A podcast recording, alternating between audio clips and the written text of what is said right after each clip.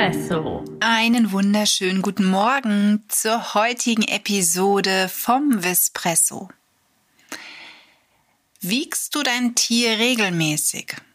Oder machst du das eher dann, wenn du das nächste Mal beim Tierarzt bist? Hand aufs Herz. Wie schaut es bei dir aus? Vielen ist gar nicht so klar, warum das Wiegen des Tieres so wichtig ist.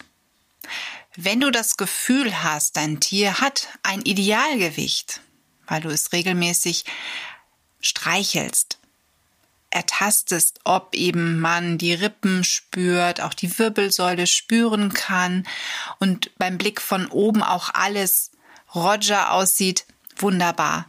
Aber manche haben einfach nicht das Gefühl dafür oder aber sind Anfänger in der Tierhaltung und haben da eben noch kein Gespür für entwickelt, wann ist das Tier vielleicht zu dünn oder aber sogar schon zu dick.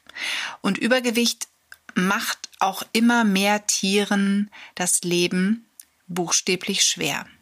Es ist eine große Belastung für die Gelenke, aber auch für das Herz-Kreislauf-System. Das heißt, das Herz muss ziemlich viel leisten und das ist langfristig gesehen nicht gut. Der Blutdruck steigt. Die Nieren leiden darunter.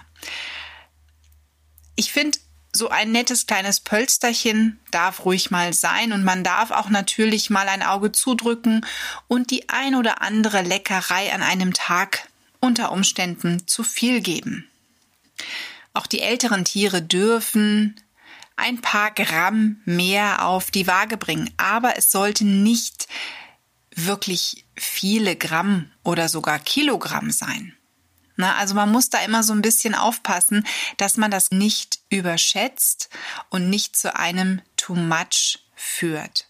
Denn alles, was da zu viel ist, wenn das mal runter muss, das ist wirklich ein Kraftakt und das ist ziemlich schwierig auch bei unseren Tieren. Deswegen lieber im Vorfeld regelmäßig wiegen, das Gewicht festhalten, also wirklich auch aufschreiben. Und was wichtig ist, dass du stets zur gleichen Tageszeit unter den gleichen Bedingungen wiegst. Es bringt nichts, wenn du zum Beispiel einmal morgens vom Frühstück dein Tier wiegst. Dann ist es natürlich leichter, als wenn du es danach wiegen würdest. Und so kann es dir passieren, dass du vielleicht in der Woche drauf wenn du das Tier nämlich nach dem Futtern wiegst, feststellst, oh je, es hat abgenommen oder ist es schwerer oder oder. Also du wirst keinen wirklichen Überblick haben. Deswegen schreib dir am besten auf, wann ist der Wiegetag, um wie viel Uhr und wie weit davor sollte dann die letzte Fütterung sein. Viele unserer Zuhörer und auch die Teilnehmer unserer Kurse wiegen tatsächlich meistens am Wochenende Zumindest dann, wenn man das Tier heben, also hochheben kann und mit dem Tier gemeinsam auf die Waage steigen kann.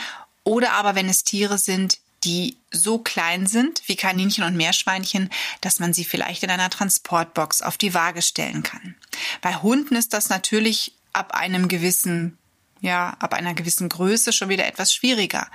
Einen Bernhardiner, den hebe ich nur noch schwer hoch und stelle mich mit ihm zusammen auf die Waage und prüfe, wie ist das Gewicht. Das heißt, da müsste ich in den nächsten Zoofachladen gehen oder zum Tierarzt gehen, der in der Regel im Wartezimmer eine Waage hat. Also bei größeren Hunden hat man wirklich schon die Problematik, ich muss erstmal irgendwo hin, um das Gewicht festzuhalten. Da sollte man sich vielleicht durchaus im Gespräch mit dem Tierarzt erklären lassen, was ist das Optimum? Wie erkenne ich, dass mein Hund wirklich ein gutes Gewicht hat, nicht zu dünn ist und nicht zu dick?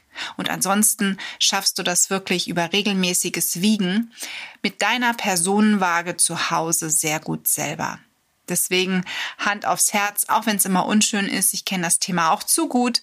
Ich steige nicht gerne auf die Waage, aber für meinen Hund tue ich es regelmäßig. Ich wünsche dir einen wunderschönen Tag und sage bis zum nächsten Mal bei deinem Vispresso.